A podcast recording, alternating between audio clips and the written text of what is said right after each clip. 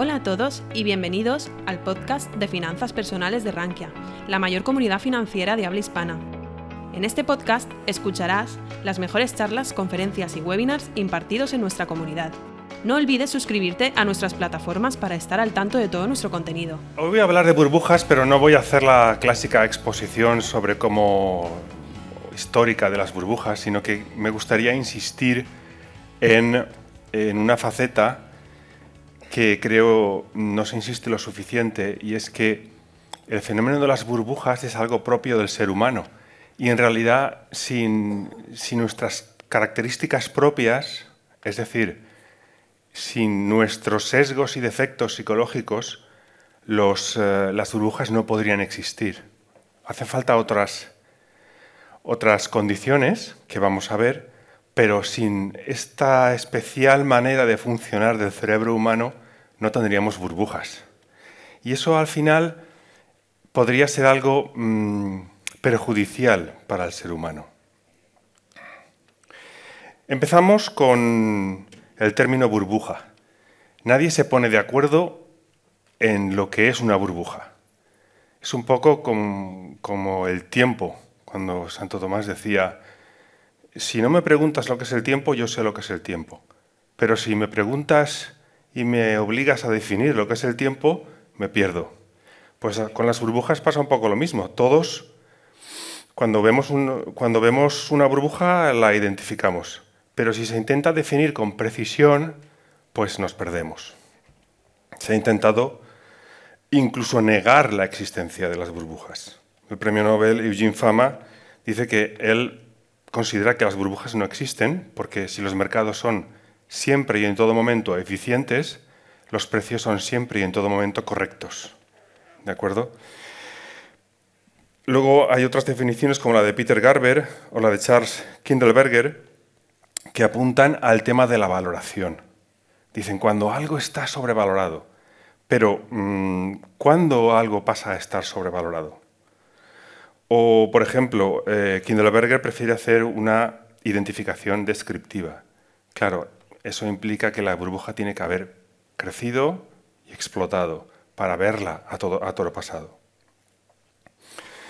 La típica gráfica eh, de casi todas las burbujas es, por ejemplo, muy similar a la, de, a la que sufrió Japón a finales de los años 80 eh, como que podéis ver en este gráfico. Mm, en el pico de la burbuja, lo que es eh, el, palacio imperial del emperador se valoraba a un precio similar al de todas las propiedades inmobiliarias de California. Por supuesto, a toro pasado, como dice Kindleberger, eh, no tenía sentido y acaba por explotar y sumir a Japón en una grave recesión de la que, según algunos, todavía no ha salido. Aquí he puesto la definición del libro. ¿vale? Es decir, cuando te hacen un examen y te preguntan qué es una burbuja, pues básicamente hay que contestar algo esto. ¿no?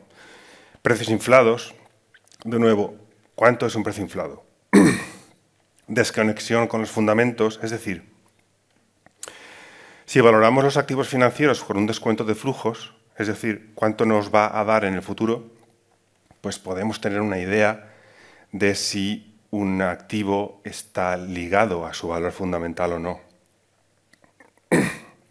Hay un comportamiento racional por parte de los inversores, es ahí donde luego vamos a insistir en particular, y por supuesto eh, como toda situación en desequilibrio, es vulnerable al colapso. Hay algo que siempre la pincha.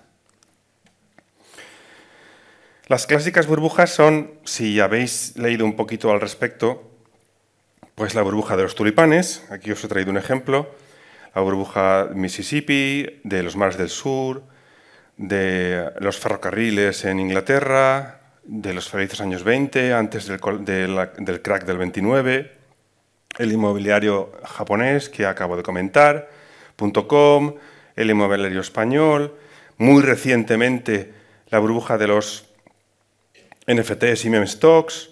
Ahora se está preguntando la gente si estamos en una burbuja de inteligencia artificial o no. Y aquí os dejo pues, mis dos libros favoritos que tratan todos estos temas, todas estas burbujas en profundidad. Pero eh, no quería repasar estas burbujas em, porque digamos que es las que vais a encontrar en todas partes. Entonces os he traído otras burbujas que son mucho menos conocidas. En especial he puesto tres puntitos en, la, en este slide porque se suele decir que la primera burbuja fue la burbuja de los tulipanes. Sin embargo, eso no es así. La primera burbuja registrada con registros que hay la inventamos los españoles. Ahora, ahora vamos a verlo más en, detalle. La burbuja de los tulipanes es la más famosa, un poquito porque desde la perspectiva histórica que nos da hoy, verlo, pues nos parece algo estúpido, ¿no? Eh, un tulipán. Holanda, en aquellos años, pues era un hub de, de comercio todas las mercancías pasaban por, casi todas las mercancías pasaban por allí, se desarrolló mucho la agricultura, se creó una clase media muy amplia y había la posibilidad de gastar el dinero en cosas que no eran para sobrevivir, con lo cual el ser humano, ya sabéis cómo es, en cuanto le sobra un poco de dinero se aburre, no sabe qué hacer y a algunos les gusta mm, pues aparentar. Hoy se compran un Lamborghini para exhibirlo, en aquella época el objeto más valorado y más inútil era los tulipanes. En el pico de la burbuja, un tulipán, un tipo especial, pues se podía intercambiar por 25 toneladas de mantequilla o una mansión en Ámsterdam o una granja con 80 cerdos o incluso por una fábrica de cerveza. Hay una película que se llama Tulip Fever, eh, que os recomiendo, porque ahí se ve muy bien eh, cómo funcionaba este, este, este mercado en, aquellos años. Los, contratos se firmaban y se hacían en, las tabernas.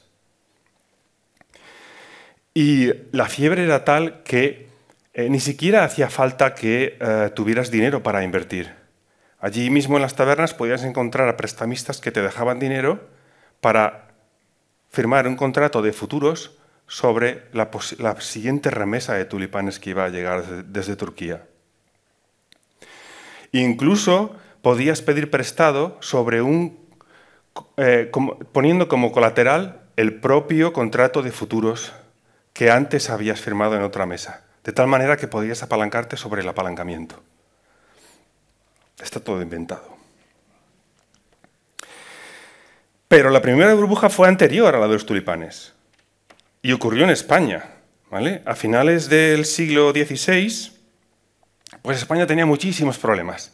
Estábamos metidos en guerras en todo el planeta y ah, había que sacar dinero de todas partes. Y a Felipe II pues, se le ocurre una idea genial. Dice, bueno, ¿qué es esto de las licencias de oficios? Pues son eh, las autorizaciones que damos a los profesionales para que puedan hacer principalmente tipo funcionarial, ¿vale? Pero también había licencias para herrero, para eh, barbero, para permitirles ejercer su, su profesión.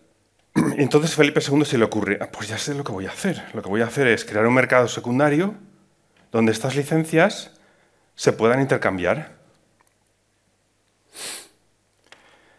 Claro, en aquella época mm, opciones de inversión habían pocas. ¿eh? Hoy tenemos miles y miles de instrumentos y de opciones de inversión al alcance de la mano. Pero en aquella época, pues como no invirtieses en tierras o en oro o en los bonos del gobierno que solían quebrar muy a menudo, pues no había más cosas. Y mm, empezaron a ver eh, las licencias de oficios como una posibilidad de invertir. ¿Por qué? Porque cuando te daban una licencia en una ciudad, por ejemplo, administrativo en los juzgados o alguacil, eh, era equivalente a, hacerte funcionario. Y eso, implicaba un flujo constante de, de, cash flow positivo. Entonces, se podía valorar lo que valía esa licencia y esa licencia luego tú podías venderla o comprarla en el mercado secundario que habilitó Felipe II.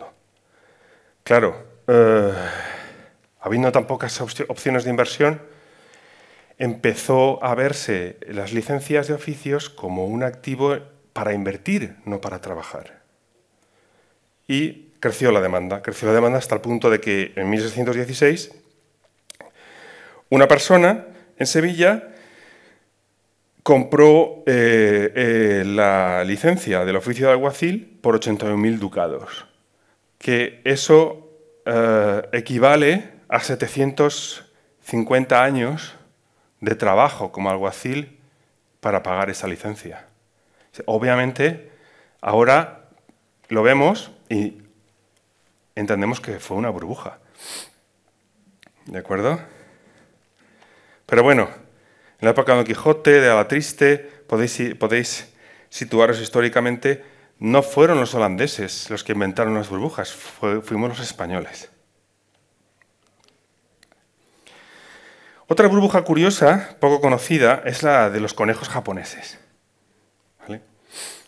A finales del siglo XIX, eh, pues eh, hubo un, intento de reformar lo que es la estructura social de Japón y eh, los samuráis se les dijo que ya no iban a, cobrar simplemente por ser samuráis, sino que tenían que empezar a buscarse la vida por su, propio lado.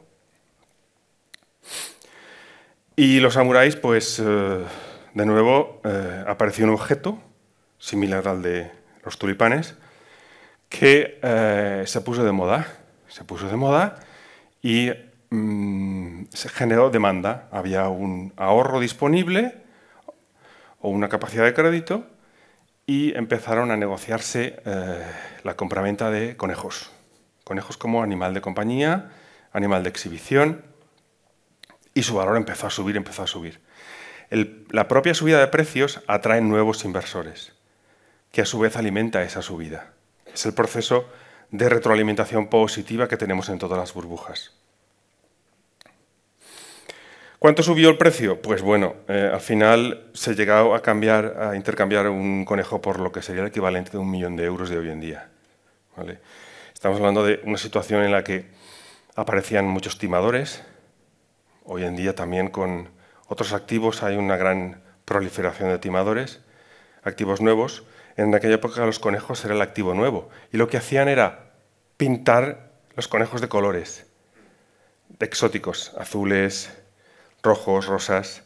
Iban a, los pueblos y en los pueblos habían oído hablar de eh, lo caros que eran los conejos y lo valiosos que eran.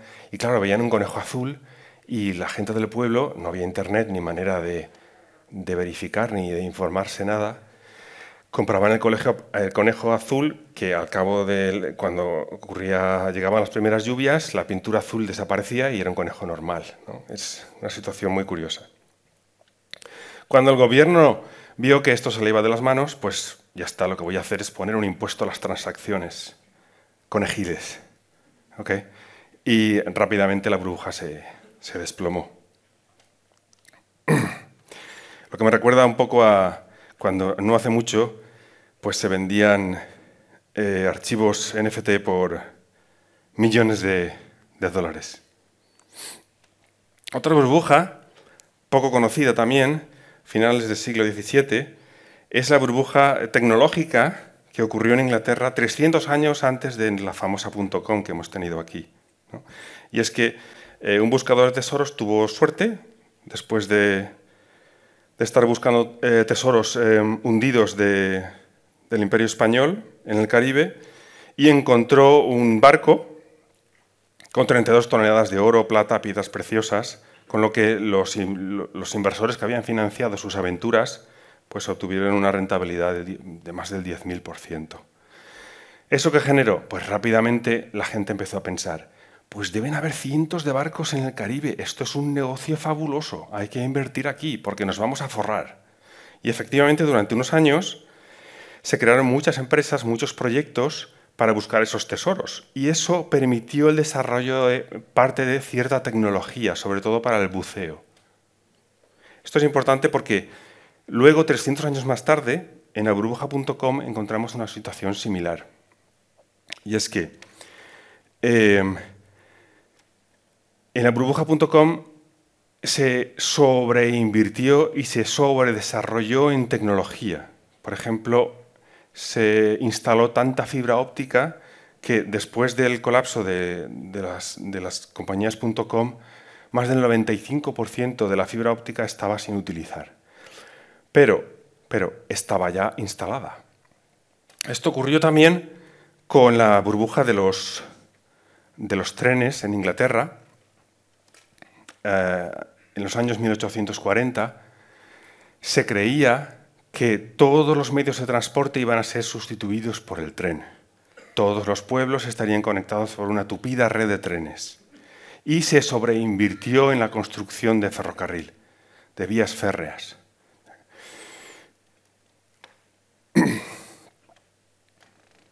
Muy importante es que después de cuando esta burbuja tecnológica de 1696 quebró, el 70% de estas nuevas empresas desaparecieron. Esto es algo que nos vamos a encontrar recurrentemente en, eh, todas las burbujas. Otra curiosa burbuja eh, ocurrió en Inglaterra y también en parte en Estados Unidos y fue con la, a la gente le dio por las bicis y provocó una bicimanía a finales de los años 1890, eh, con la aparición de más de 600 compañías, empresas que fabricaban bicicletas. ¿De acuerdo? Eh, es importante también eh, recordar el contexto a finales del siglo XIX, porque venimos de la explosión a mediados del siglo XIX de la burbuja de los ferrocarriles.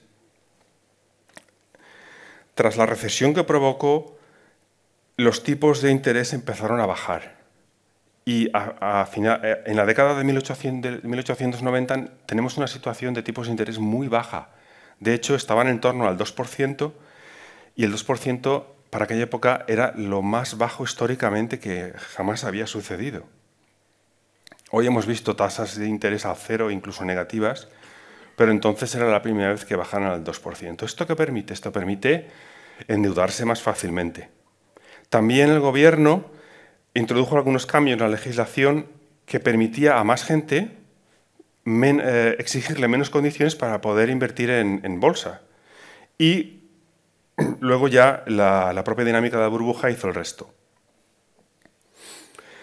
Aquí tenemos un gráfico eh, en el que se ha superpuesto el índice de las bicis, es decir, el índice de las empresas que construían y vendían bicicletas, con el índice global de mercado de todas las empresas.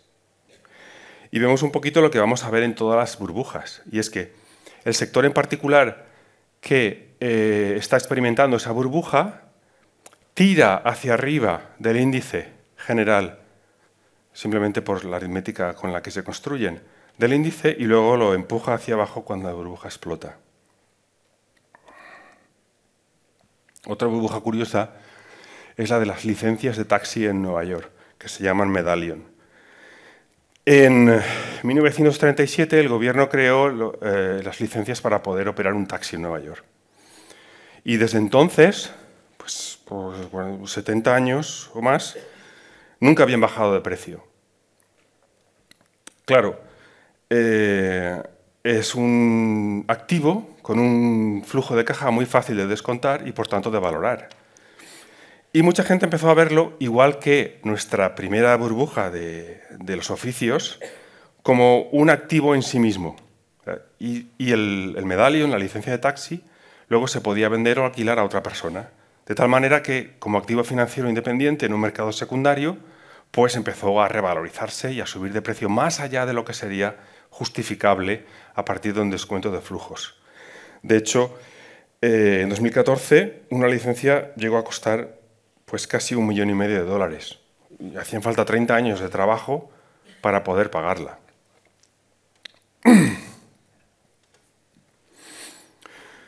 Alrededor de 2014 ya había hedge funds o fondos especulativos que invertían en estas licencias como activo para diversificar su cartera. Era un activo que hasta 2014 nunca había caído de precio durante más de 70 años. Sin embargo, en 2014, ¿os acordáis qué pasó? ¿Qué es lo que sucedió? ¿Qué actor empezó a jugar? apareció Uber. Y eso pinchó la burbuja de las licencias de taxi. Y es que la palabra burbuja, que la inventaron los periodistas en el siglo XIX en Inglaterra, simplemente porque ves que algo se hincha y luego explota, no es quizá la mejor metáfora para describir este tipo de procesos. Una mejor metáfora, que es la que proponen Queenie y Turner en este libro, es la metáfora del incendio. ¿Por qué? Porque para que se genere una burbuja hacen falta varias condiciones. Y esas condiciones son muy similares a las de un incendio. Hace falta combustible, hace falta oxígeno y hace falta calor. Y luego una chispa. Entonces, el combustible sería la disponibilidad de dinero, crédito, para poder apalancarse. El oxígeno sería la existencia de ese mercado en el que se puede intercambiar cuanto más fácilmente mejor esos activos. Y luego eh, la, capacidad de especular, que es el calor. Cuanto más calor hay, más fácil es. Ahí nos vamos a centrar ahora un poco, un poco más, porque es la parte eh, específicamente humana. La especulación es, está caracterizada por una creencia compartida en la tesis de inversión o en la promesa. Todas las burbujas comparten esa promesa. Empieza a distorsionarse la realidad y hay como una especie de alucinación colectiva en la que todo el grupo cree en esa cosmovisión o en esa visión. Y de hecho, dentro del grupo, esto lo podéis ver hoy en día entre los entre los fanáticos de las criptomonedas, hay una dinámica de secta, en el sentido de que se considera su paradigma como el único viable y cualquier ataque es, eh, es considerado como, como el ataque de un hereje. ¿De acuerdo? Y esta especulación, al producir estas burbujas, permite algo muy particular, y es que cuando mucha gente cree en algo que todavía no es real, lo pueden hacer real. Por ejemplo, con las bicicletas, o con los ferrocarriles, o con las .com, cada burbuja tiene un futuro maravilloso en el que la sociedad cambia, hay un cambio de paradigma y eh, vamos a entrar en un mundo en el que esta promesa va a ser la mayoritaria, la dominante en la, cultura. Y eso permite que mucha gente no solamente invierta sus ahorros, sino que se apalanque se generen muchas empresas nuevas que intenten modelos de negocio nuevos, que, intenten productos nuevos.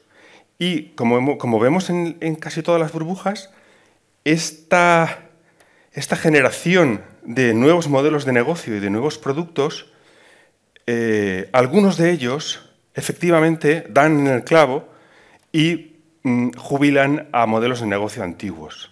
Y aquí es donde conecta las burbujas con la, teoría de la destrucción creativa de Schumpeter. En palabras de Schumpeter, estas revoluciones no son incesantes en un sentido estricto, tienen lugar en acometidas discontinuas, separadas unas de otras por lapsos de relativa calma. No tenemos brujas todos los días, aunque hoy cada vez más, con más frecuencia. Sin embargo, el proceso en su conjunto actúa incesantemente en el sentido de que hay siempre una revolución o bien una absorción de los resultados de la revolución. Absorción de los resultados de la revolución. Por ejemplo, las .com. Las .com dejó a millones de inversores arruinados, pero dejó una infraestructura en fibra óptica que de otra manera no se habría implementado. Dejó una bolsa de ingenieros que de otra manera no se habría eh, eh, creado. Y eso permitió luego eh, capitalizar mejor, aumentar la aumentar la eficiencia de las empresas, la productividad y tener disponible mucho talento para otros proyectos diferentes. Sin esa burbuja, sin esa creencia compartida inicial, no eh, se habría generado esa capacidad para progresar en los siguientes años. Y esto es algo que sucede en la mayoría de las burbujas espontáneas. Espontáneas quiero decir que no las induce el gobierno porque hay otras burbujas que son inducidas por el gobierno y esas hacen daño, hacen más daño que beneficio. Por ejemplo, eh, esas burbujas buenas pues son las .com, los ordenadores en los 80, en los años 20 los coches, la electrificación y la radio. Eh, recordar que en los años 20 había como unas 400 empresas de coches.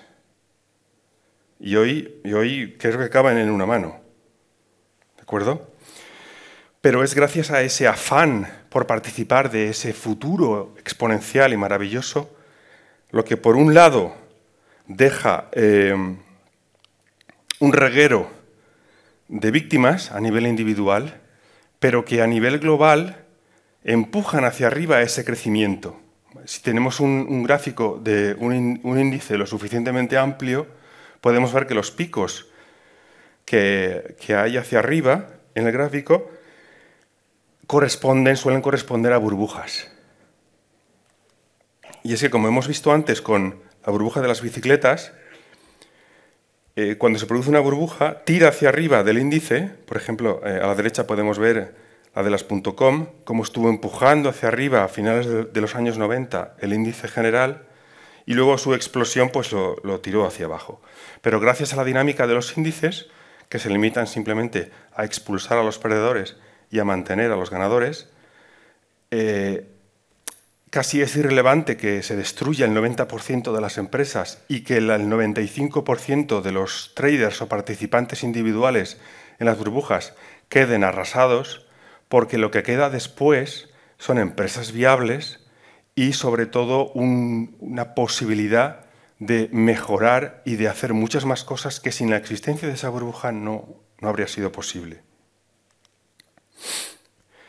Y todo esto es un poquito debido a eso, es debido a que a la capacidad humana de autoengaño, en el buen sentido de la palabra, es decir, estamos cargados de sesgos que a nivel individual hacen muy difícil invertir. Sesgos de confirmación, buscamos siempre a alguien que nos diga lo que estamos pensando, sesgo de exceso de confianza. Todos los brokers ponen en su página, eh, ojo porque el 70 o el 80% de todos los que operan aquí se arruinan, pero da igual. Todo el mundo cree que va a ser eh, eh, que va a pertenecer al pequeño grupo de los que no se arruinan. Y se lanza. Miedo a perdérselo, el famoso FOMO, sesgo de ilusión de control, es decir, imagínate que estás al principio de una burbuja, compras el activo en cuestión, sea algo con sentido o sin sentido, y empieza a subir, te da la sensación de que estás en control. Todos estos sesgos, y especialmente el de permanencia al grupo, que es el que genera la dinámica de secta, es el que permite esa sobreinversión en ideas descabelladas, pero que a largo plazo permiten el, eh, ayudan al progreso y al crecimiento de la humanidad. Y eso es un poquito lo que quería contaros, ¿no? que las burbujas no solamente a nivel individual van a arrasar con la mayoría de sus inversores, generalmente producen una recesión, pero eh, a largo plazo, gracias a las burbujas, se han desarrollado tecnologías y formas productivas que han permitido eh, avanzar mucho a la humanidad. Eso es lo que quería contaros. Muchas gracias. Si te ha gustado nuestro podcast, te invitamos a que nos lo cuentes en los comentarios. Además, no olvides suscribirte a través de tu plataforma favorita o el blog Rankia Podcast para estar al día de todas las novedades.